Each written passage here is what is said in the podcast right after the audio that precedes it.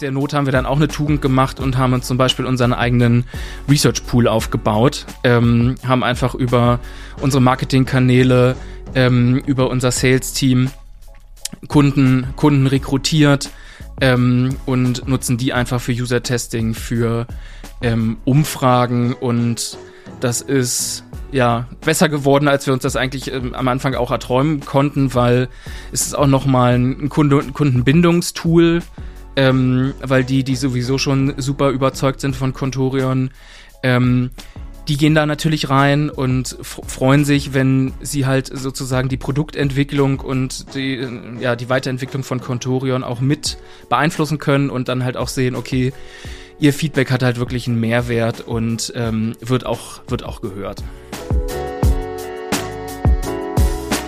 Die Herausforderung jetzt speziell für UX ist dann eher ähm, sehr abstrakte Sachen, wie zum Beispiel Research, wo klar ist, okay, du nimmst dir einen gewissen Themenbereich vor, ähm, weißt aber im Zweifelsfall gar nicht, was der, was der Outcome ist, weil wenn du es wüsstest, müsstest du kein Research machen. Ähm, das halt irgendwie so zu formulieren, und das ist ja dann auch die Königsdisziplin von, von OKRs sozusagen. Hallo, ihr lieben Digitalos da draußen. Unser heutiger Gast bei den Digital Product Talks ist Lars Lehmann von Contorion. Lars nutzt UX Research zur Kundenbindung. Das könnt ihr heute aus dieser Folge lernen und außerdem bekommt ihr eigentlich ein Paradebeispiel dafür, wie man es heute machen soll, weil Lars verantwortet nicht nur das Thema UX und Design, sondern schaut eben auch mit auf Marketing und Brand und garantiert somit, dass alles, was da draußen in Kontakt mit Contorion kommt, egal an welchem Touchpoint, sich auch noch nach Contorion anfühlt. Ich wünsche euch viel Spaß bei dieser Folge. Ist super spannend. Los geht's.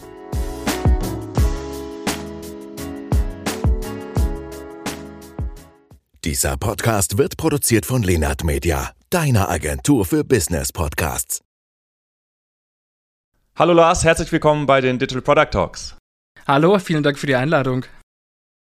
Lars, du bist Head of Design und UX bei Contorion. Äh, Contorion wird jetzt nicht jedem Begriff sein äh, da draußen, ist eine B2B-Plattform. Erzähl uns doch mal, was Contorion macht und was du äh, bei Contorion machst. Genau, ja, wir, wir als Contorion sind relativ nischig, obwohl es uns schon jetzt mittlerweile seit fast zehn Jahren gibt. Ähm, und wir haben uns zum, zum Auftrag gemacht, das Leben von kleinen und mittelständischen Handwerksunternehmen zu vereinfachen und mit unserem Produkt, also unserer E-Commerce-Plattform, ähm, sozusagen den, den ersten Schritt gegangen und ähm, ja, bekommen super, super positives Feedback aus der, aus der Welt da draußen sozusagen. Also wir sind, wir sind auf dem richtigen, auf dem richtigen Weg und äh, Handwerk ist einfach auch ein super spannendes Thema. Dankeschön, Lars. Ähm, das äh, klingt schon mal ziemlich interessant äh, für äh, diejenigen, die dich nicht kennen. Ähm, ich habe dich ein bisschen kennengelernt. Gleichzeitig weiß ich aber auch dich ganz genau, wie ihr da aufgestellt seid bei Contorion. Ähm, was mich immer interessiert, ist natürlich, wie ihr teammäßig aufgestellt seid. wie sind so die Teams verteilt? Wie sind so, wie ist so der, der Prozess? wie sind die, wie sind die Flows? vielleicht kannst du da einfach mal anfangen und und dann schauen wir, wo uns das Ganze hinführt. Ja, klar, sehr gerne. Ähm, also ich, ich gehe mal so ein bisschen von, von innen nach außen. Ne? Also wir ähm, sind in, in meinem Team äh, relativ breit aufgestellt. Da gibt es auch verschiedene Setup-Szenarien, wie es andere Firmen handhaben. Ähm, wir haben es so gelöst, dass sowohl das ganze Visual und Brand Design ähm, bei mir im Team liegt, ähm, mit Art Director, Senior Designer, einem Fotografen, dass, dass wir diese, diese ganze Marketing- und Corporate Design-Schiene bespielen können. Und auf der anderen Seite ähm, haben wir dann die, die UXer, die auch nochmal unterteilt sind in ähm, UX-Designer und ähm, UX, UX-Researcher. Und ähm, je nach Profession sozusagen ist dann halt der der Fokus in die eine oder in die andere Richtung. Ne? Also die Branddesigner arbeiten sehr eng mit dem Marketing-Team zusammen, kümmern sich viel um Social Media, ähm, Werbemittel und so weiter und so fort. Und UI, UX-Design und Research arbeiten halt in agilen Produktteams, ähm, wie man sie so ähm, kennt. Also voll ausgestattet, diese, diese Produktteams mit einem Produktmanager natürlich, ähm, der, der die Roadmap ähm, owned und, und pflegt und ja, kontinuierlich irgendwie erweitert. Ähm, Frontend, Backend Developer, ähm, Scrum Master, ähm, QA etc. pp. Und je nachdem, wo der Fokus von dem Entwicklungsteam liegt, ähm, den können wir aus dem UX auch mit beeinflussen, sozusagen.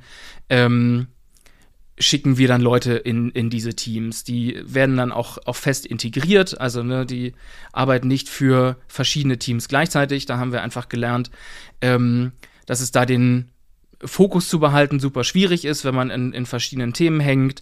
Ähm, und genauso ist es aber auch fürs Teamgefüge, für die Identifikation mit dem, mit dem Themen, ähm, mit dem Team und dem Thema ähm, einfach, einfach super wichtig, dass da dann der Fokus der einzelnen Leute ähm, in einem Produktteam liegt.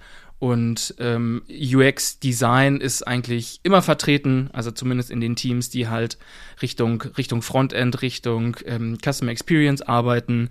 Und ähm, Research kommt dann entweder punktuell dazu oder halt auch wird voll integriert, je nachdem, was für ein, was für ein Thema halt gerade auf der, auf der Agenda steht.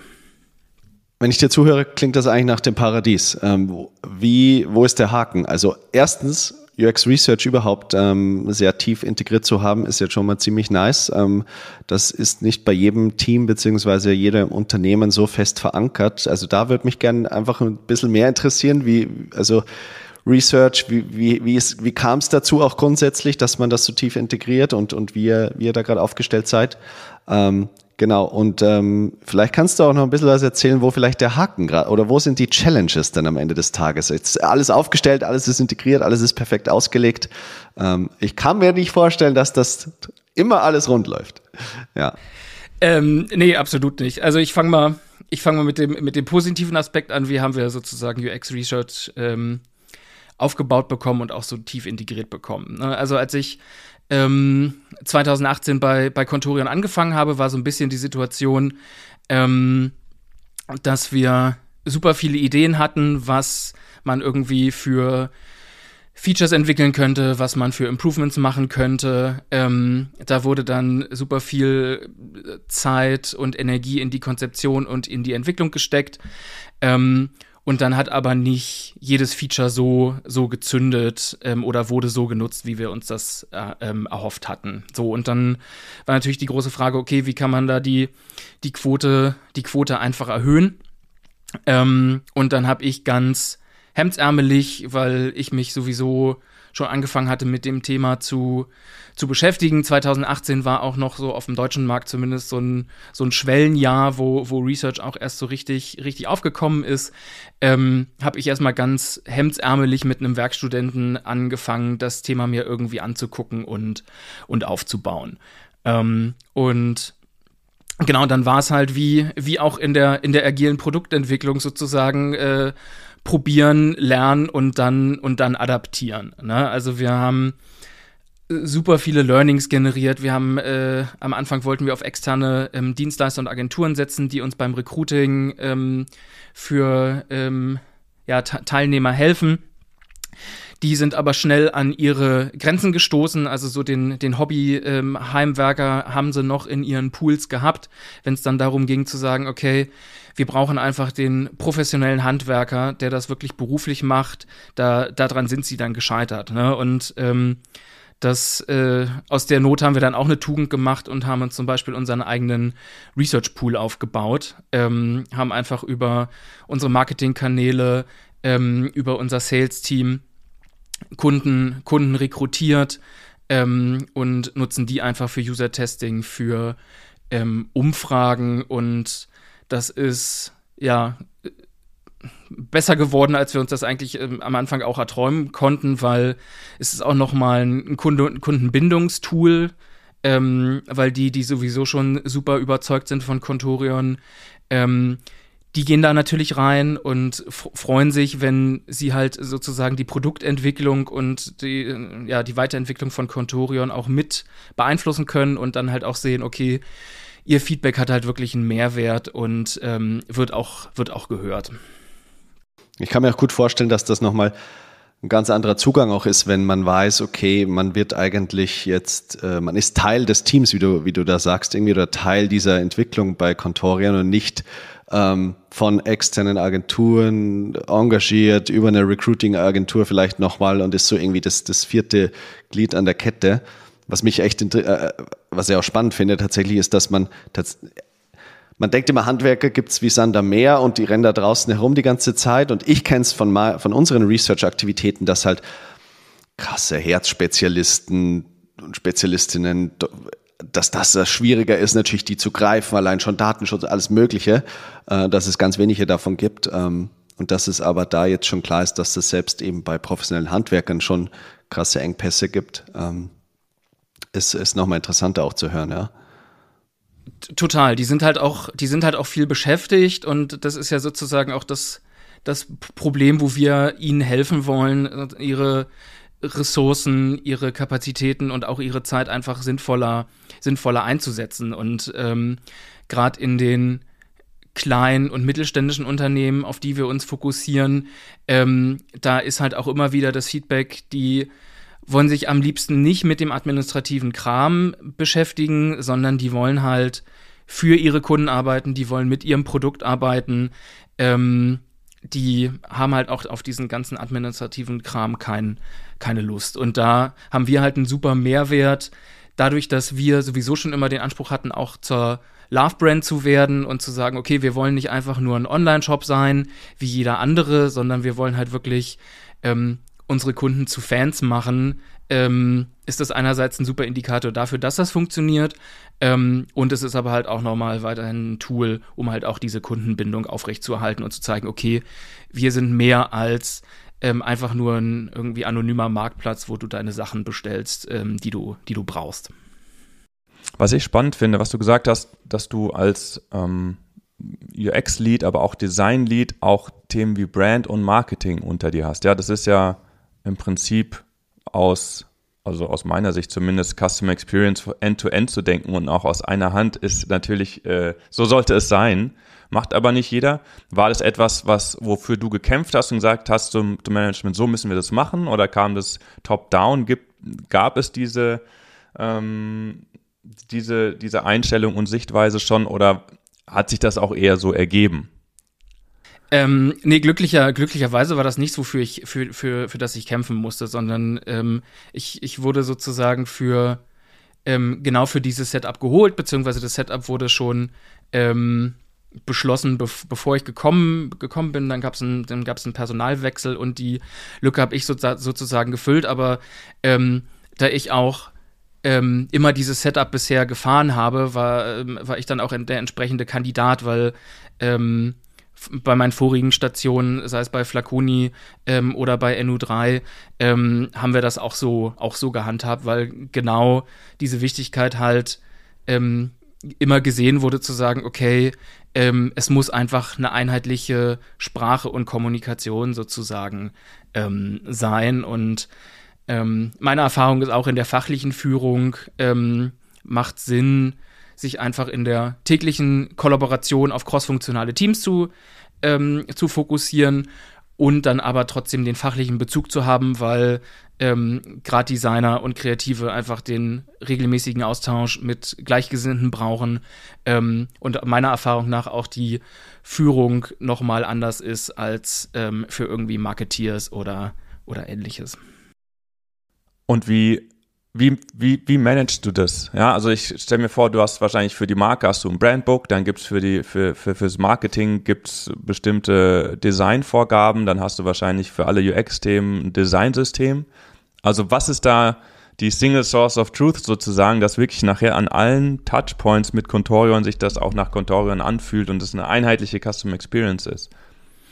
Ähm, Genau, also wir haben sozusagen die Basics, die wir durch alles durchziehen. Ne? Das geht los bei ähm, natürlich den, der, der, Farbwelt, der, der Typografie, ähm, die wir einmal definiert haben und dann halt ähm, also zwei unterschiedliche Single Source of Truths für zwei unterschiedliche Welten. Ne? Also wir haben einerseits ähm, über Frontify managen wir alles, was Richtung ähm, Corporate Design, Marketing und Brand geht.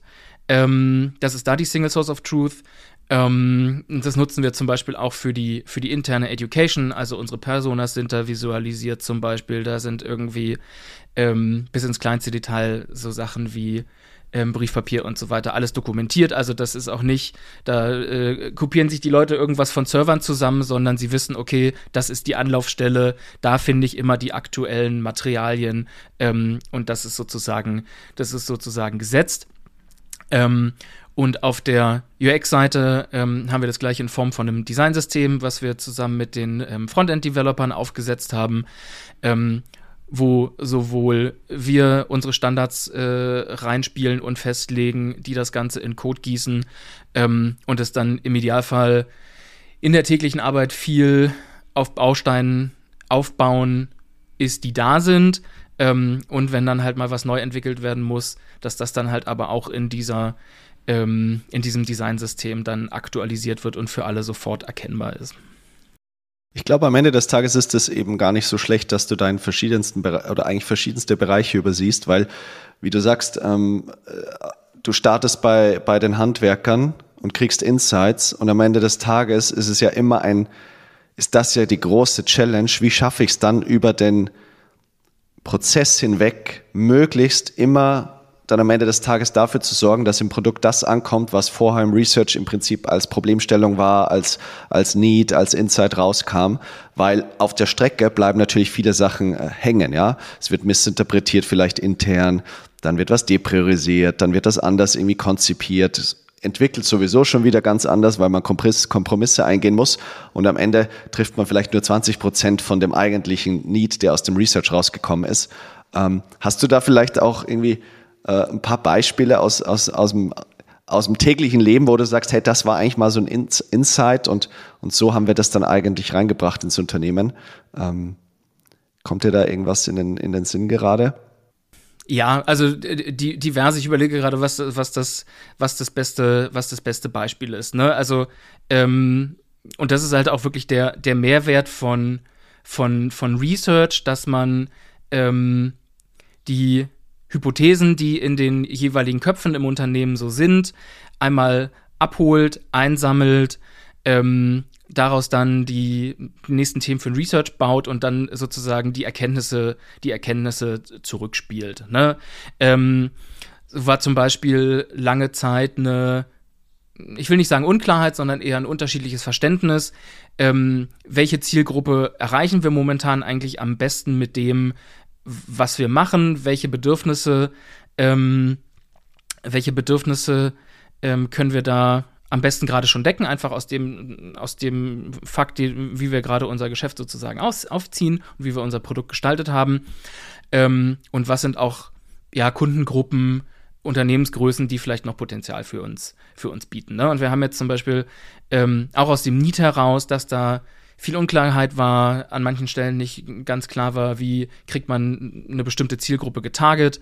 Haben wir unsere Personas zum Beispiel jetzt neu, neu aufgesetzt, ähm, haben dann, also das war eine Initiative aus dem Research, haben dann zusammen ähm, mit unserem Board, was so ein bisschen mit dem C-Level woanders zu, ver, äh, zu vergleichen ist, ähm, einmal den Fokus gesetzt und gesagt, okay, auf welche Kundengruppe wollen wir uns jetzt aktuell erstmal, erstmal fokussieren ähm, und konnten dann mit den Insights, die wir über ähm, Demografie, Interessensbackground, tägliche, tägliche Bedürfnisse, tägliche Herausforderungen der jeweiligen Persona ähm, dann generiert haben, gezielt in verschiedene Bereiche gehen, die Insights nochmal Zielgruppen fokussiert aufbereiten und ähm, hat jetzt das Feedback war, wir hatten jetzt eine QA-Session auch nochmal zu den Personas, war sehr positiv, dass ähm, viele gesagt haben, okay, sie, ähm, sie können damit jetzt viel besser arbeiten, sie haben jetzt eine viel bessere Vorstellung, was irgendwie,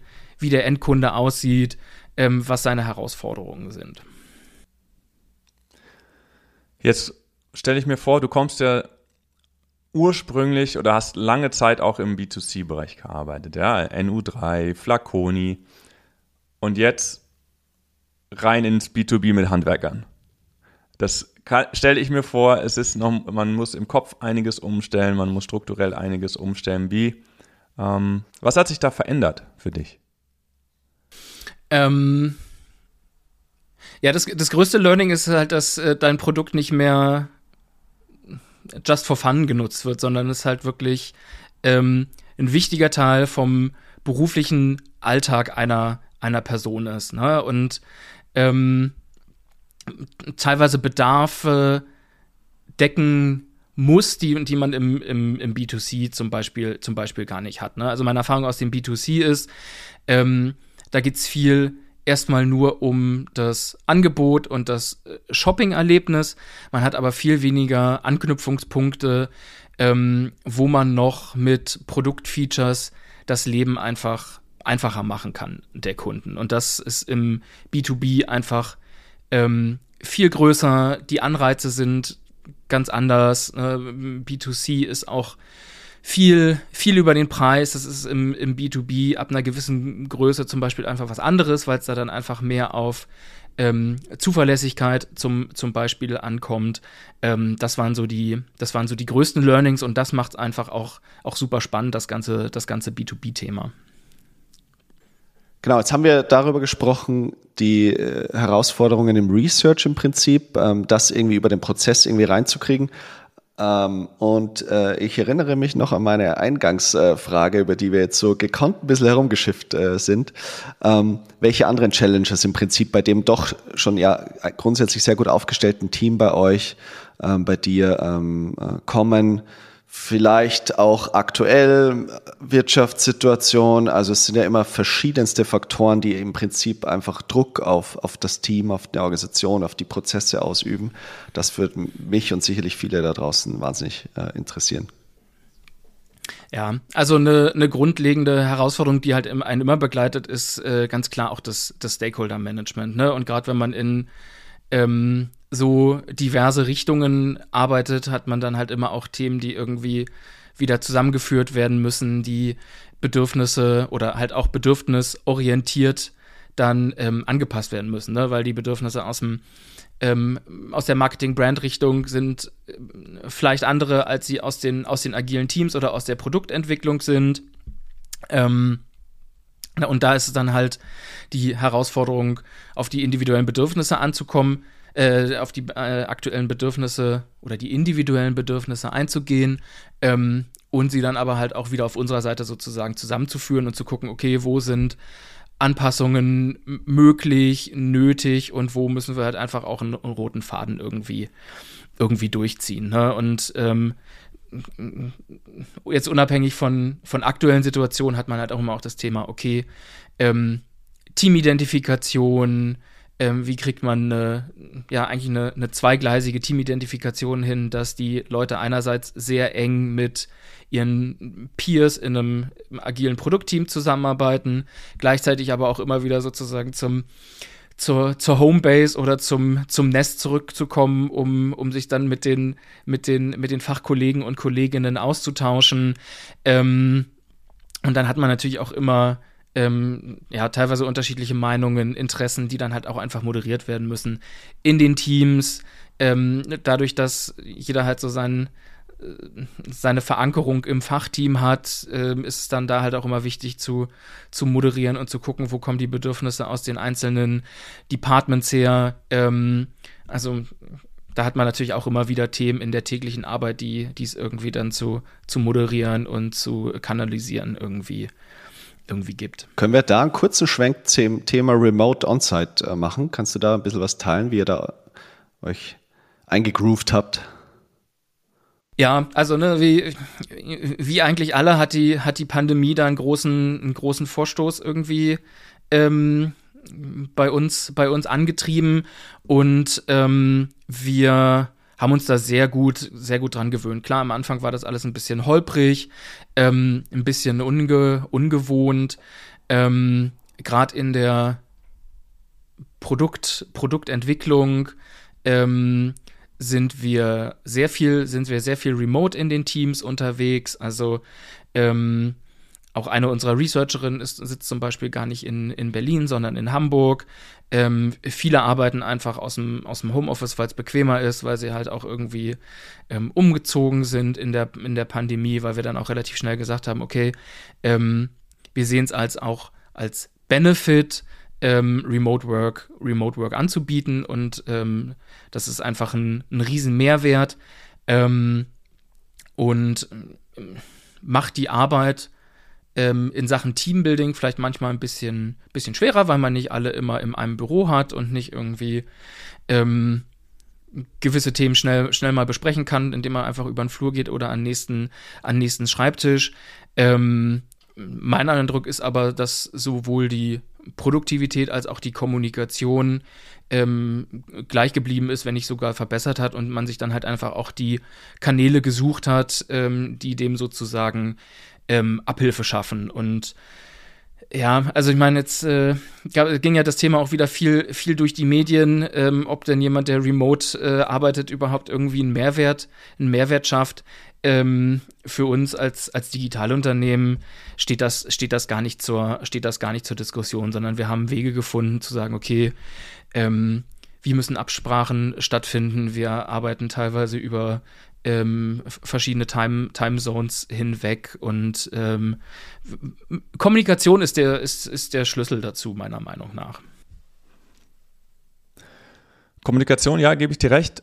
Ähm, ich glaube aber auch Klarheit, Transparenz in Bezug auf, was wollt ihr eigentlich erreichen als Team und Ziele. Jetzt habe ich auf LinkedIn gelesen, du bist großer Verfechter von OKR und auch sowas wie Evangelist bei euch bei, bei Contorion. Kannst du uns da mal mitnehmen? Ich meine, du leitest crossfunktionale Teams, Innovationsprojekte. Wie messt ihr da den Fortschritt? Ähm, vielleicht auch nochmal ein Schwenk zum Thema UX-Metriken. Wie macht ihr UX messbar?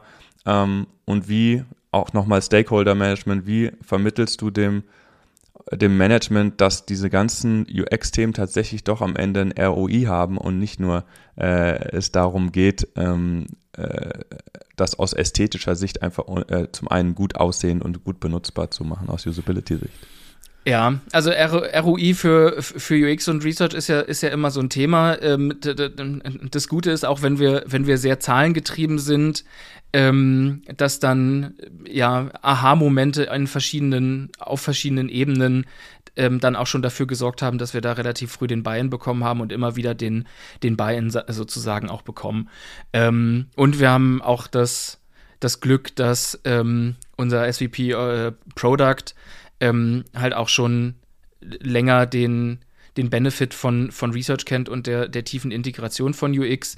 Ähm, und da wir, dadurch wir auch ähm, auf dem, auf dem Board-Level sozusagen immer, immer einen Für, Fürsprecher haben. Ne? Und das, das gleiche auch für, für das Thema, für das Thema OKRs. Das ähm, wurde halt auch von oben sozusagen eingefordert und halt auch wird, wird vorgelebt. Ne? Also das war nichts, mit dem irgendwie jemand von Mitarbeiterebene gekommen ist, sondern das war eine, eine Initiative von der von Seiten der Geschäftsführung, weil halt auch klar war, okay, ähm, mit irgendwie 250, 300 Mitarbeitenden brauchst du irgendwie ein, ein Tool, was dafür sorgt, dass einerseits die Marschrichtung Richtung Vision, Mission für, für alle klar ist, ähm, du möglichst schnell die übergeordneten Ziele runterbrichst ähm, und dann halt auch noch ja, Lücken oder Kapazitäten identifizierst in einzelnen Teams, wenn mal irgendwie Phasen sind,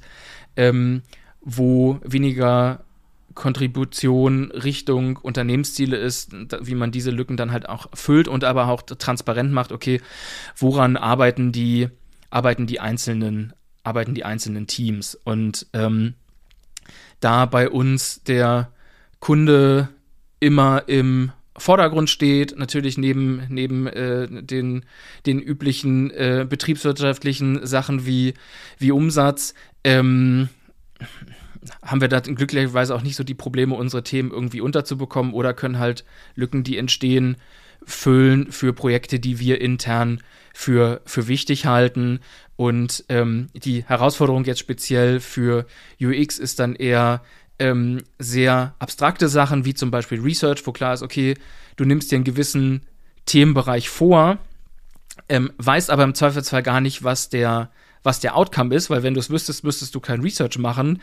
Ähm, das halt irgendwie so zu formulieren, und das ist ja dann auch die Königsdisziplin von, von OKRs sozusagen, dass man nach drei, beziehungsweise wir machen es momentan in, in Tertialen, also nach vier Monaten, ähm, auf dein Ziel guckst und sagst, okay, wir haben das erreicht, was wir erreichen wollten oder haben das rausgefunden, was wir erreichen wollten und der nächste sagt, ah, was haben wir uns denn da eigentlich vor drei Monaten oder vier Monaten gedacht? Das passt ja gar nicht zu dem Ergebnis.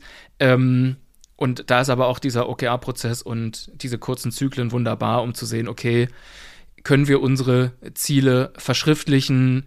Ähm, sind sie für alle eindeutig und sind sie auch für uns so eindeutig, dass wir nach drei bis vier Monaten immer noch sagen, okay, wir haben unser Ziel, wir haben unser Ziel erreicht. Ja, also wir sind auch große, gro große OKR-Fans, ähm, weil es einfach in, es ist, du kommst in regelmäßigen Schritten, wirst du ja auch besser in der Planung, in der, in der Quantifizierung der, der, der Key Results nachher. Und es ist immer klar, dass du am Ende auf den Unternehmenspurpose oder auf die, oder, oder auf die Jahresziele auch, auch einzahlst. Ja? Und es ist auch klar, an was jeder arbeitet. Und äh, idealerweise siehst du natürlich, wenn jemand seine Ziele schon vorzeitig übererfüllt hat, dann kann der halt irgendwo anders supporten, wo jemand noch ein bisschen hinterherhängt. Kannst du denn ähm, soweit es dir möglich ist, mal ein konkretes Beispiel geben. Wie sieht dann ein Objective aus? Wie sind die Key Results dahinter? Ähm, wer macht das Planning? Wer, wer sitzt bei euch im Planning? Ja, bei uns ist, ist das ganze, sitzt das ganze Team im Planning, hat Vor- und Nachteile. Zum einen sind alle dabei, zum anderen ist es aber viel Moderation dann auch wirklich sich zu fokussieren, nochmal wirklich auf den Purpose, auf die Jahresziele ähm, das nicht zu klein zu machen, nicht zu groß zu schneiden. Wie macht ihr das?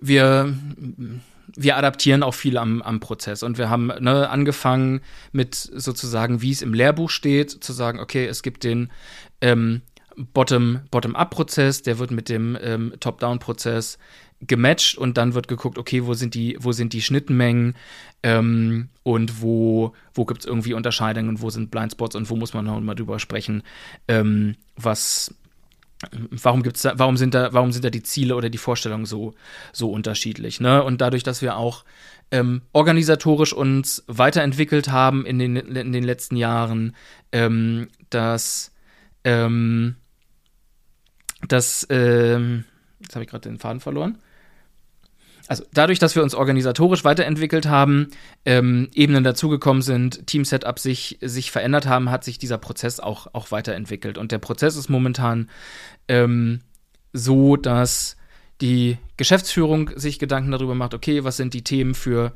für das nächste Tertial, ähm, die, die einzelnen SVPs sich mit ihren Areas zusammensetzen und gucken, okay, was ist aus, aus der Area heraus ähm, die die Kernthemen, die, die wir angehen wollen, die schon, die schon laufen. Ähm, und dass das dann gematcht wird. Ne? Und ähm, da hat uns auch die Strukturierung in Areas, ähm, die wir aber auch erst vor, vor drei Jahren ähm, gestartet haben, auch sehr geholfen, ähm, weil vorher der OKR-Prozess mit so grob 15, 15 unterschiedlichen Departments, die dann alle zusammenkommen, die das alles auf ähm, Unternehmensziele versuchen, ihre eigenen Ziele zu matchen. Ähm, das war ein ganz schöner Overhead und ein ziemlich langer Prozess und so haben wir jetzt schon mal die Top Priorities oder Themen aus den jeweiligen Areas ähm, und können die dann mit den, mit den Company, mit den Company Goals sozusagen, sozusagen matchen. Ähm, und konkrete Themen, die dann drinstehen. Kann sein, auch wenn das nach Handbuch nicht, nicht sein sollte, aber es einfach ein, äh, auch in, äh, im aktuellen Jahr ein Thema für uns ist, halt irgendwie den gewissen Revenue, Revenue zu erreichen, ähm, weil wir einfach den Business Case treffen wollen, aber halt auch an strategischen Themen zu arbeiten, ähm, die einfach die, die Kundenbindung rauf, aufrechterhalten, weil wir halt auch einfach nicht die, die Kunden irgendwie melken wollen und dann ist gut, sondern halt auch weiterhin an unserer Mission und Vision festhalten wollen. Ne? Und wenn man zum Beispiel das ähm, Revenue-Thema nimmt, ähm, da, das wird dann einfach runtergebrochen auf die verschiedenen Areas, Departments. Ähm, Marketing-Teams haben dann natürlich mit ähm, irgendwie SEA, ähm, CRM, einen anderen Einfluss als wir aus dem UX oder aus der Produktentwicklung, ne? wo wir dann zum Beispiel als ähm, Produktentwicklung oder mit dem Produktentwicklungsteam sagen, okay, wir nehmen uns vor, ähm, X-Revenue mit ähm, AB-Tests zum Beispiel zu generieren. Ähm, oder beim, beim Thema Retention, Kundenbindung, Ähm, wir gucken uns nochmal an, wie könnte eine Weiterentwicklung von unserem Loyalty-Programm zum Beispiel aussehen? Ähm, was sind die Stärken von dem gerade? Was sind die Schwächen davon? Ähm, und dann ist es, ja, ist die Herausforderung, dass dann zum Beispiel auch in Zusammenarbeit mit dem, mit dem CRM die, ähm, die Stakeholder sozusagen für das, für das Loyalty-Programm sind, ähm, zu gucken, was ist der Status quo, wie zufrieden sind unsere Kunden damit und wie können wir es dann irgendwie weiterentwickeln. Ja, und das dann in vier Monate runterzubrechen, zu gucken, was ist realistisch, wo können wir in vier Monaten sein. Ähm, das ist dann die, die Herausforderung, aber je mehr äh, Zeit und Genauigkeit man in diesen Planungsprozess auch äh, legt, umso zufriedener sind dann alle und umso wahrscheinlicher ist es halt auch, dass du deine Ziele am Ende des, des Quartals oder des Tertials dann halt auch erreicht. Hm. Ich meine, zeitlich ist es ja schon auch, ähm, auch ein Invest. Wir, wir haben, machen das auch alle vier Monate, weil alle drei Monate so schnell, äh, wir drehen zwar schnell, aber so schnell haben wir dann auch keine, keine neuen Milestones sozusagen oder neu, können uns keine neuen OKR äh, vornehmen, beziehungsweise haben das gemerkt. Wir hatten das erst auch das normale Quartal und sind dann auf vier Monate hochgegangen. Ähm, und wenn es mal läuft, ist es ja für alle, äh, funktioniert das ja wunderbar, ja, weil es so, viel Klarheit, Transparenz schafft. Mm, wir haben uns für die Einführung von OKR, wir haben damals gleichzeitig auch nochmal das Organisationsdesign gewechselt, wir sind dann auf, sind holokratisch geworden. Aber wir haben gesagt, das machen wir jetzt nicht top-down, da nehmen wir uns äh, jemanden rein, der uns bei diesem Change-Prozess sozusagen hilft. Weil es ist ja auch schon mal ein Change-Prozess, wenn auf einmal von allen Mitarbeitenden permanent von allen auch gesehen werden kann, okay, was hatten der sich vorgenommen in den nächsten vier Monaten, ja, oder die. Ähm, habt ihr das, wie habt ihr das gemacht? Ja, habt ihr das einfach gesagt, okay, ich bin jetzt hier äh, der OKR verantwortlich und der Evangelist und ich treibe das jetzt voran oder habt ihr euch jemanden von draußen geholt. Also wir haben uns jemanden von draußen geholt und dann intern eben so Promotoren oder Evangelists bestimmt, die gesagt haben, ich, das ist mein Thema, das finde ich super, das möchte ich auch im Unternehmen äh, verantworten und, und weitertreiben. Und damit haben wir eigentlich gute Erfahrungen gemacht. Genau, so einen, einen, ähnlichen Ansatz haben wir auch gefahren. Ne? Also wir hatten, wir hatten uns Hilfe von, von Murakami, Murakami geholt, die im, im deutschen Markt, äh, ja, glaube ich, die, die, die Go-To-Adresse Adresse sind ähm, und haben da dann von den Profis begleitet, sozusagen die, die Einführung im, im Management gemacht ähm, und haben dann nach und nach die, die Verantwortlichkeiten in der, in der Firma, in, in der Firma aufgeteilt. Ne? Und dann ähm, haben, haben auch da verschiedene, verschiedene Setups ähm, gefahren, hatten am Anfang ähm, die also einen übergeordneten OGA-Champion, der so ein paar Ambassador sozusagen im, im Unternehmen und in den einzelnen Departments ähm, hatte, die dann bei nochmal Aufbereitung verstehen der Methodik zu helfen, ähm, unterstützt haben, ähm, die die Kreation am Anfang der einzelnen Sets begleitet haben ähm, und je mehr Schleifen oder je mehr Tertiale wir, wir durchgemacht haben, umso gefestigter wurden dann halt auch die Leute und die, und die Teams. Und ähm, mittler, mittlerweile haben wir auch ähm, ist dieses OKR Championship ähm, auf ähm, ja unter unter unserem äh, Chief of Staff ähm, ver, ver, verankert. Da ist einer, der sich halt alle vier vier Monate um den Prozess, die Durchführung, den den Workshop auf auf äh, Board Level kümmert und ähm, alle Department Heads und alle Teamleads sind jetzt mittlerweile so sattelfest, dass die vielleicht noch mal bei Formulierungsfragen ähm, sich Support vom, vom, Champion, vom Champion holen, aber ansonsten das eigentlich ähm, sehr gut von alleine läuft und der, der größte Aufwand und den kann auch ein Champion alleine nicht, nicht lösen, sondern das müssen die Heads und Teamleads machen. Ähm, für crossfunktionale Abs Absprache zu sorgen, zu gucken, wo ist Support nötig, wo ist ein Cross-Functional Alignment nötig. Ähm, das muss einfach von der Organisation gelebt werden. Und das Gute ist, wenn man und ähm, das haben wir aus meiner Sicht ganz gut geschafft, wenn man dann auch klar macht, okay, OKRs sind sozusagen das Manifest für das nächste Tertial äh, oder Quartal, dann ist es auch viel einfacher im Stakeholder-Management zu sagen, ey, wir haben da nicht drüber gesprochen, wir haben es nicht verankert, ähm, das ist jetzt einfach kein, kein Thema, um das wir uns kümmern können und klopft bitte nächste Runde und nächste Runde nochmal an. Das finde ich einen ganz wichtigen Punkt an OKR, auch vor allem zu sagen, was machen wir nicht, ja. Weil das, bevor wir OKR hatten, haben wir tausend Initiativen und wir sind alle Designer und kreativ und hier machen wir noch ein eigenes Startup und hier haben wir ein geiles Produkt noch oder ein geiles Plugin für Figma. Ähm, und mit OKR ist dann relativ klar, zum einen zahlt es überhaupt darauf ein, wo wir hinsteuern als Unternehmen und zum anderen ähm, bringt uns, ist es etwas, was für uns alle äh, Sinn macht, verheben wir uns da. Ähm, ja, also finde ich ja auch, ähm, also danke für die Insights, wie ihr das macht, weil ich glaube, dass viele Unternehmen sich natürlich mit dem Thema beschäftigen. New Work, Organisationsdesign, Zielsysteme und also ich kann nur, jeder, der mich fragt, dem empfehle ich, nimm dir jemand, nimm dir einen Profi dazu, ob es Murakami ist oder, oder andere. Es gibt, gibt schon, äh, gibt ein paar gute am Markt, die einfach dann auch das Know-how haben und dem Team verklickern können, warum das auch für sie einfach nachher ein großer Vorteil sein wird, so zu arbeiten. Was damit mit dem ganzen New Work-Thema ja auch einhergeht, ist Organisationsdesign, ist eins meiner Lieblingsthemen. Wir haben Holacracy, wir sind also holokratisch organisiert, äh, lieben das alle sehr. Äh, wie ist das bei euch? Habt ihr die traditionelle Pyramide? Habt ihr irgendeine Mischform? Wie seid ihr denn, wie ist die Organisation aufgestellt? Wie wird die gesteuert? Ähm, ja, also wie, wie, wie gesagt, wir haben, wir haben irgendwann, also wir kommen halt auch aus dem, ja, wahrscheinlich typischen Start-up-Setup, das ist am Anfang, ähm, gab's, gab es drei Gründer. Ähm, jeder Gründer hatte so sein, sein Steckenpferd, auf, mehr auf der Produktseite, mehr auf der Data-Seite oder halt mehr auf der ähm, ja, mehr Admin-Seite, also Finance, ähm, HR etc.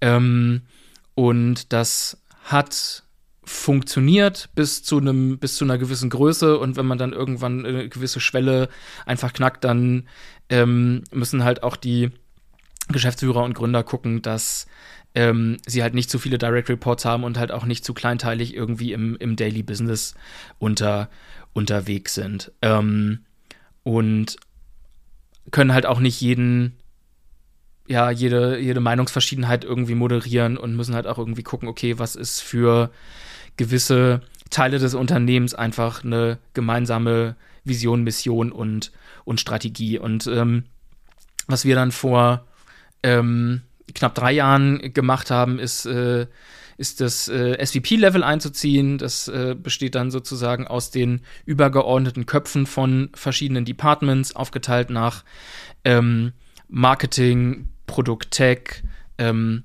Assortment und ähm, alles, was Operations, Customer, Customer Service ist. Ähm, die SVPs sind dann sozusagen dafür verantwortlich, die ähm, Departments, die unter ihnen hängen, zu gucken, dass die auf ein übergeordnetes Area-Ziel ähm, hinarbeiten, ähm, können sich auf SVP-Level und aber auch mit der Geschäftsführung auch nochmal einfacher abstimmen, ähm, wie können wir effektiver auf ähm, Firmenziele hinarbeiten, ähm, was muss irgendwie von uns vorbereitet werden, wie können wir auf gewisse Sachen reagieren. Ähm, und so hält man dann halt einerseits die Direct Report Struktur im, im Upper Management oder auf der, auf der höchsten Führungsebene halt irgendwie im Rahmen und sorgt aber auch dafür, dass ähm, die Strategie und die Marschroute ähm, in der gesamten Firma aligned und auf die, auf die Unternehmensziele sind. Jetzt ist es ja so, dass das natürlich alles sehr, sehr wichtig ist, ähm, um das Tagesgeschäft, die nächsten Monate ähm, gut, gut zu planen und, und somit ja auch resilient zu sein, was sich ja jedes Unternehmen wünscht. Gleichzeitig ist es aber trotzdem ja wichtig, irgendwie den Nordstern zu wissen. Du hast ja schon jetzt äh, zwei, drei Mal über Mission und Vision gesprochen. Arbeitet ihr schon an eurer Metaverse-Präsenz und in Zukunft übernimmt sowieso alles nur äh, die AI? Oder vielleicht kannst du ein bisschen bitte mit uns teilen, was so die, die Reise für Contorion ist. Ähm, was, was ist so in der nahen Zukunft? Ja, ich, ich, weiß nicht, ob es Glück oder Unglück ist. Also der äh, aktuell sind unsere äh, sind unsere Kunden äh, noch nicht im Metaverse angekommen. ähm, je nach je nachdem, in welcher Altersgruppe man sich sich bewegt, ohne Altersshaming betreiben zu wollen, ist dann äh, auch der der Desktop-PC immer noch das äh, äh, das, das Tool der Wahl und ähm, es, es, Smartphone ist eigentlich nur für, für WhatsApp wieder irgendwie da.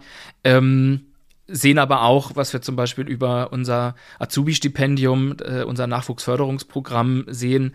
Es kommen natürlich die, die jungen, die, die junge Generation wird, wird kommen. Und es ist auch schön zu sehen, ähm, da viele Handwerksunternehmen ja auch ähm, darunter leiden, die Nachführer, äh, die, die Nachfolgerfrage ähm, irgendwie zu klären, dass da immer, immer weiter äh, junge Leute, junge Leute nachkommen. Und da ähm, müssen wir dann halt natürlich gucken, wie, wie reagieren wir da, wie reagieren wir da drauf. So, und momentan ist halt noch ähm, viel Daily Business, unsere internen Prozesse ähm, glatt zu ziehen und, und skalierbar zu machen.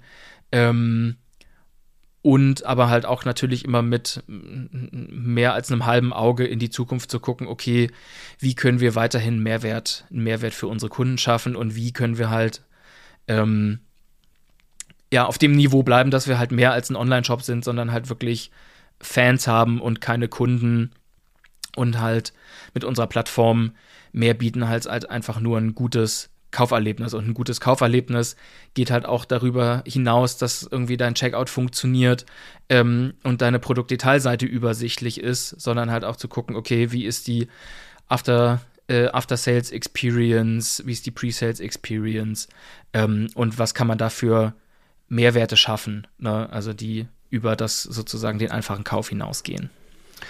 Du, in einem Vorgespräch hattest du eigentlich zu einem Nebensatz irgendwie erwähnt, UX ist nicht nur das digitale Frontend. Und da haben wir dann gar nicht mehr drüber äh, irgendwie weitergesprochen. Aber was wolltest, was ist die Aussage dahinter? Meine Perspektive ist darauf, dass man sozusagen die komplette Customer Journey sich, sich angucken muss. Und die, die Customer Journey fängt halt nicht erst an, ähm, wenn man im im Shop ist und äh, endet auch nicht, sobald man irgendwie den, ähm, den, den Artikel gekauft und, und bezahlt hat, sondern ähm, geht halt schon mal los in ähm, unseren Werbeaktivitäten, Social Media Auftritten. Ähm, wie ist die Experience beim, beim Auspacken? Ne? Das ist zum Beispiel auch, was ich bei, bei Flaconi damals gelernt habe, wo wir super viel Wert in die Experience des Auspackens einfach gelegt haben. Ähm, anderes Produkt, nicht immer vergleichbar, aber das ist zum Beispiel auch was, wo wir super positives Feedback seit Jahren von unseren Kunden bekommen, dass wir haben bedrucktes Paket, ähm, wir haben lange ein eigenes Magazin gemacht, wo wir irgendwie äh, mit Handwerkern gesprochen haben, Themen aufgegriffen haben, die das Handwerk bewegen und somit auch gezeigt haben, dass wir halt mehr sind als nur irgendwie ein, ein Supplier, sondern halt auch wirklich uns für die Branche, für die Branche interessieren. Ne? Und ähm, auch die Art und Weise, wie wir mit unseren Kunden und Kundinnen kommunizieren, ähm, unser größter Renner ist immer noch äh, Sticker, die wir den Paketen beilegen, die dann halt von mit, mit, mit, mit Sprüchen, die wir regelmäßig durch, durchwechseln und man hört immer wieder von Kunden, ja, wir kleben die hier in unsere Werkstatt auf die, auf die Werkzeugschränke. Ähm, wenn der Zuständige für die Bestellung irgendwie das Paket auspackt, dann kommen die Kollegen schon an und sagen, ah, wann sind wieder neue Sticker dabei und ah, den, den habe ich noch nicht und den brauche ich noch. Also so ein bisschen der, der Panini-Heft-Effekt.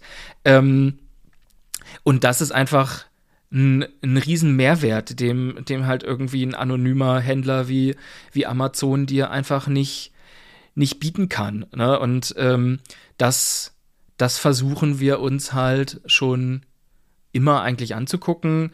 Ähm, haben jetzt auch noch mal mehr Energie da reingesteckt, das messbar zu machen. Also wir sind gerade dabei, äh, Customer Satisfaction ähm, über die komplette Customer Journey sozusagen auch, auch zu messen. Haben jetzt erstmal mit den, mit den Shop-Touchpoints angefangen, ähm, haben vorher schon den NPS an ein paar Stellen gemessen, haben aber gemerkt, dass der NPS für uns nicht das richtige, nicht das richtige Tool ist, ähm, weil die Ausgangsfrage einfach nicht zu unserer Kundengruppe passt.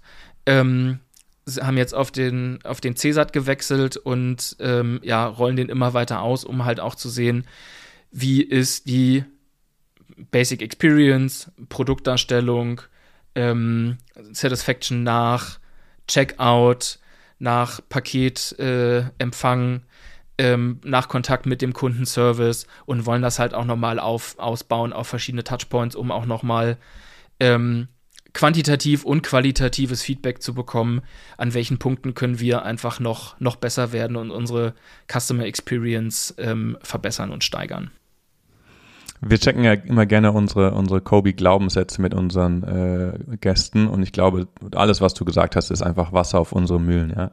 Ähm, Nielsen Norman hat ja schon gesagt, ähm, am Ende ist alles Brand Experience, ja. Der Sticker, wenn du an der Hotline anrufst, die Website, die App, alles ist, jeder Touchpoint ist auch ein Erlebnis mit der Marke.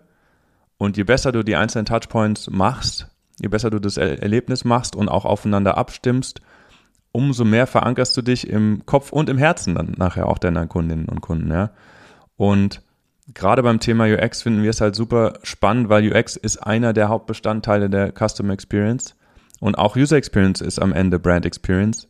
Ähm, und deswegen sagen wir, eigentlich die ganze Customer Experience, aber für unseren Fachbereich natürlich die User Experience sollte sich auch immer nach der Absendermarke anfühlen. Also an allen Touchpoints solltest du ein ähnlich gleiches Gefühl, eine ähnlich gleiche Experience, ähnlich gleiche Assoziationen haben als Nutzer, Nutzerin, Konsument, Konsumentin. Ähm, ich, du hast ja schon gesagt, Designsysteme, Brandbooks, äh, Frontify, das ist, gibt, gibt so die Richtung vor.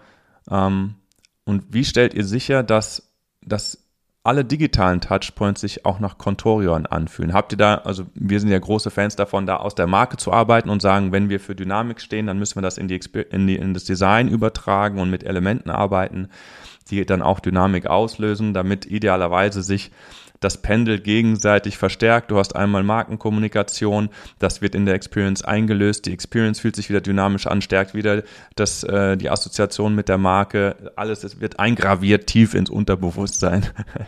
wie, wie stellt ihr da eine, äh, sicher, dass an jedem einzelnen Touchpoints die Experience tatsächlich auch passt und ähnlich gleich ist. Ja, nicht immer dieselbe, aber sich immer nach Contorion anfühlt. Mhm. Ähm, da, da hilft natürlich auch äh, extrem, dass wir ein eigenes Team für, für Brand und, und Brandmanagement haben, die sich damit halt äh, den, den ganzen Tag außen, auseinandersetzen ähm, und da auch ähm, ja das Stakeholder-Projektmanagement machen und dann halt auch die Education machen. Ne? Und dann halt auch, ähm, wir haben zum Beispiel ein Brandbook, was jeder, was regelmäßig überarbeitet wird, weil es natürlich auch wir irgendwie äh, als, als Marke nicht äh, einmal festgesetzt sind und dann uns nicht weiterentwickeln, sondern es da auch eine Entwicklung gibt. Ähm, das bekommt jeder äh, neue Mitarbeiter, jeder neue Mitarbeiterin ähm, zum, zum Start zur Verfügung gestellt. Da steht drin ähm, nochmal im Detail, wo geht's für uns hin, wo stehen wir aktuell, wie wollen wir als Contorion wahrgenommen werden, ähm, wer, ist unsere, wer ist unsere Zielgruppe und damit kriegt man als Mitarbeitender ähm, schon mal ein sehr gutes Gefühl dafür, okay, wem stehe ich eigentlich gegenüber oder mit wem oder für wen arbeite ich. Ähm, und dann ist natürlich ähm, extrem wichtig zu gucken, okay, welche ähm, Abteilungen, welche einzelnen Mitarbeitenden haben halt einen direkten Kontakt zum, zum Kunden. Ähm, äh, und dann geht es halt darum, sich mit dem Customer Service Team zusammenzusetzen und zu definieren, okay, wenn wir mit unseren Kunden per E-Mail oder am Telefon ähm, kommunizieren. Wie muss ich das anhören, ob nun verbal oder, oder schriftlich und wie muss das aussehen? Und so zieht sich das dann halt, und kann man sich dann halt nach und nach jeden Touchpoint angucken und sagen, fühlt sich das schon nach Contorion an oder fühlt sich das noch nicht nach Contorion an? Warum fühlt sich dann noch nicht an und wie müssen wir das irgendwie nachschleifen? Und ein paar Sachen laufen dann natürlich automatisierter, indem man im CRM zum Beispiel ein paar Mailings einfach anpasst und die haben dann den, den neuen Look and Feel und den neuen Tone of Voice oder den richtigen Tone of Voice. Ähm, und ähm, ja, auf der Webseite haben wir es zum Glück auch äh, mehr oder weniger komplett in, in unseren Händen, beziehungsweise zusammen mit den, mit den Entwicklungsteams. Ähm, es ist viel, es ist viel Education und da hilft es auch viel, wenn es ähm, von der, von der Geschäftsführung sozusagen vor, vorgelebt wird und die, ähm, die sind eigentlich auch der wichtigste Brand, Brand Ambassador. Also, das ist ein, einfach ein Multiplikator, ähm, der von oben nach unten gelebt werden muss, weil auch nur wenn die äh, Führungsspitze daran glaubt, dann können, kann auch jeder einzelne Mitarbeiter daran glauben und nur so kann sich auch die Begeisterung durchs komplette Unternehmen ziehen fürs Produkt und für die Zielgruppe. Ja, weil ich meine, wenn du es richtig gut machst, dann hast du ja nicht nur den Effekt nach außen, sondern wie du eben sagst, auch nach innen, ja. Und kann ich euch nur gratulieren, dass ihr selbst darüber nachdenkt, wie ist die Tonalität an der Kundenhotline und dass, dass das wirklich ein durchgehendes Kontorenerlebnis ist ähm, ich glaube, da seid ihr, da seid ihr ziemlich weit vorne, ähm, wo sowohl im B2B als auch vergleichbare B2C-Unternehmen und Marken. Ähm, das schaffen noch nicht alles. Da ist ja Apple immer so ein bisschen der, äh, der, der Nordstern, die dann sogar ähm, neuropsychologisch äh, ähm, berücksichtigen, wie sie ihre Produkte im Store äh, anordnen und so weiter, damit die auch alle nach Premium wirken. Also richtig, richtig gut, dass, dass ihr das so macht und das äh, sollten noch viel mehr Unternehmen im Markt so machen. Weil am Ende ist es auch so, du kannst die beste Experience an allen Touchpoints haben und ein Touchpoint ist einfach richtig schlecht und frustrierend, dann ist es der, dann ist die ganze Experience hin. Ja, also das hat einfach, ähm, da ist es der rote Fleck auf dem schönen weißen Kleid. Ähm, das, da ist die ganze Experience hinüber und deswegen ist es heute so wichtig, sich jeden einzelnen Touchpoint genau anzuschauen und alles aufeinander abzustimmen. Aber da habe ich jetzt rausgehört, das macht ihr schon sehr, sehr gut. Ich finde es auch richtig geil. Wenn ich, also von Organisation, wenn man dir so zuhört, ähm, das hat alles Hand und Fuß, ähm, das ist ein sauberer Prozess. Ähm, das Produkt ist mega gut, die Kunden sind anscheinend sehr zufrieden. Ähm, mega. Also bitte weitermachen so. Ähm, ich habe äh, kommen ja jetzt auch schon zum Schluss und da haben wir so zwei, zwei Fragen immer und die, und die letzte Frage, die mich immer sehr interessiert auch, ist natürlich abseits von Contorion, welche anderen Applikationen, Applikationen sage ich, Apps, ja, äh, Apps oder andere digitale Produkte benutzt du und wo sagst du dann, okay, das sind eigentlich richtig geile Dinge, ähm, die, die zaubern mir jeden Tag ein Lächeln ins Gesicht und die haben eine richtig gute User Experience. Ähm, ich weiß nicht, ob es mir immer ein Lächeln ins äh, Gesicht zaubert, aber mir zumindest ein, ich bin bei Apps viel auf, auf Mehrwert aus. Also meine, meine Freundin lacht mich auch immer aus, weil ich irgendwie alles, was man tracken kann, irgendwie tracke, also sei es welche Bücher habe ich irgendwie übers, übers Jahr gelesen ähm, oder meine, ja, mit, mit Apple Watch halt auch irgendwie äh, habe ich, habe ich mich genug bewegt. Das ist auch so der Nachteil von, von Remote Work, dass man aufpassen muss, dass man nicht nur zwischen Bett, Schreibtisch und äh, Kühlschrank irgendwie, irgendwie pendelt. Ähm, und ansonsten habe ich aber einen Heidenspaß, auch mich mit ähm, einfach mit neuen Apps auseinander, auseinanderzusetzen. Also ne, TikTok, ähm, ja, von dem von dem Content kann man vielleicht halten, was man will, beziehungsweise äh, muss man halt auch gucken, in welchen Algorithmus man, man irgendwie äh, rutscht, ist einfach super spannend, äh, nicht nur zu lernen, okay, wie ist vielleicht die Aufmerksamkeitsspanne von jüngeren Generationen gerade, auch wenn das jetzt ganz schön boomermäßig klingt. Ähm, Was sind, du was bist sind ja noch halt lange kein Boomer.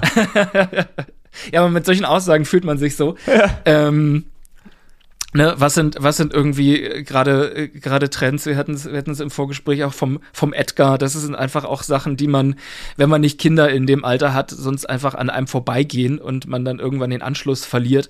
Ähm, und dann gibt's natürlich auch eine, früher hat man viel nach Amerika geguckt, mittlerweile ist mein Eindruck, dass man, dass man mehr nach China und nach Asien gucken muss. Ähm, hab dann auch so ein, hatte neulich so ein Rabbit Hole, wo ich mich in Temu komplett verloren habe, weil es einfach absurd war. Produktsortiment, Art und Weise der, ähm, ja, der Eskalation äh, oder ja, der, der Verknappung, ähm, irgendwelche in also irgendwelche In-App-Gamification für einfach einen Online-Shop, der eigentlich ein billiger Marktplatz ist. Also es ist einfach, das ist einfach faszinierend und ähm, mein Gefühl ist also sowohl, wenn man sich auf zukünftige Generationen vorbereiten möchte, als wenn man halt auch am, am Zahn der Zeit, wie es so schön heißt, äh, bleiben möchte, dann muss man halt auch gucken, was sind, was sind irgendwie die Apps und äh, ja, bin, bin auch froh, dass ich TikTok verstehe. Bei, bei Snapchat habe ich mich damals sehr, sehr schwer getan. Ähm, das, das macht mir einfach am, am meisten Freude, ähm, und hält mich ge gefühlt fit im Kopf zu gucken, okay, was sind so die, die aktuellen, was sind die aktuellen Apps und wie lange, wie lange bleiben sie ähm, ja. Also super spannend, Timo Schien, da tiefer einzusteigen, kann ich nur empfehlen, eine, äh, die OMR-Podcast-Folge mit äh, Tarek Müller, dem About You-Chef.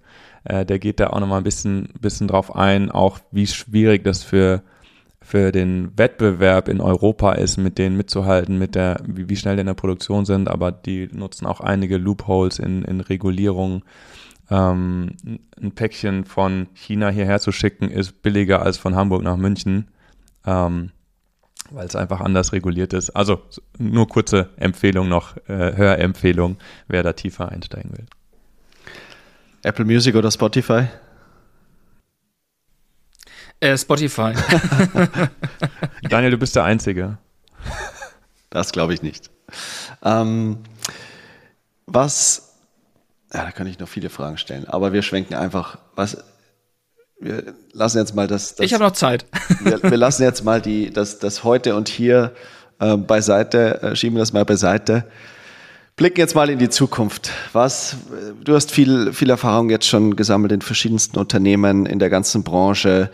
Ähm, Hattest vielleicht sogar auch schon mal den Tag, wo du dir dachtest, dieses ganze UX, dieses Digital geht mir so auf den Zeiger, ähm, ich will einfach mal Schreinern oder irgendwas anderes machen. Ähm, was wünschst du dir für die, die digitale Zukunft, für dich, ähm, für die Industrie, für die Menschheit am Ende des Tages, für die Produktentwicklung? was sind so Themen, die dich da interessieren, wo du sagst, hey, auf das sollten wir eigentlich in Zukunft ein bisschen mehr schauen, das sollte sich ändern? Große Frage, das, äh, dem Drang nach dem, nach dem Schreiner kann ich zum Glück nachgehen und mir bei meinem Arbeitgeber das passende Tool dazu, dazu ausleihen. Ähm, hilft sehr, erdet sehr, gerade wenn man die ganze Zeit nur digital arbeitet. Ähm, ja, ich glaube, ne, der wichtigste Wunsch, äh, es hat ja gerade so, so ein bisschen durchge, durchgeklungen, ist, dass wir zumindest in, in Deutschland nicht den, nicht den Anschluss verlieren, weil ne, sich in in, in China gerade momentan so viel bewegt und ähm, eine so schnelle Entwicklung irgendwie stattfindet und dass auch auf allen Ebenen wir, glaube ich, gucken müssen, dass wir nicht zurückbleiben und nicht den, den Anschluss verlieren und irgendwann wie unsere Großeltern vorm Smartphone stehen und irgendwie sagen, was ist denn das für ein, was ist denn das für ein, für ein Hokuspokus, den, den wir da irgendwie machen? Und da ähm, sehe ich in ja, in, in digitalen arbeitenden Menschen und aber halt auch in, in, in Kreativen den, die große Challenge zu sagen, okay, es muss weiterhin einfach zu, zu bedienen sein ähm, und es muss halt auch irgendwie so gestaltet sein, dass ähm, über Altersgruppen hinweg die Sachen irgendwie verstanden werden, werden müssen.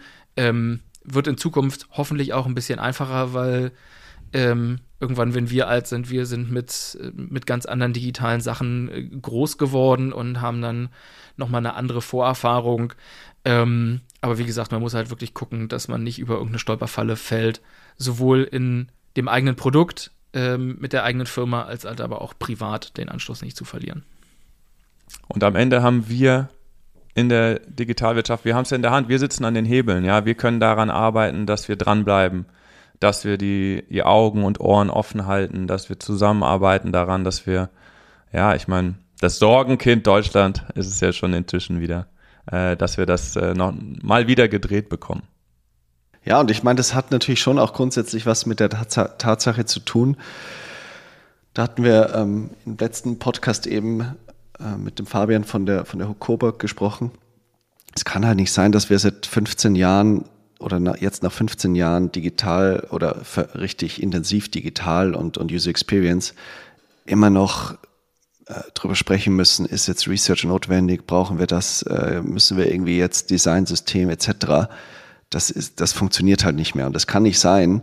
Und, ähm, und das ist das, wo ich mir jeden Tag gefühlt überlege, okay, wie kriegen wir das in die Köpfe der Leute rein? Das, am Ende des Tages ist es wahrscheinlich einfach ein natürlicher Prozess, dass sich ähm, die Leute mit diesen Expertisen mehr und mehr in den Unternehmen etablieren werden, älter werden, höher kommen etc.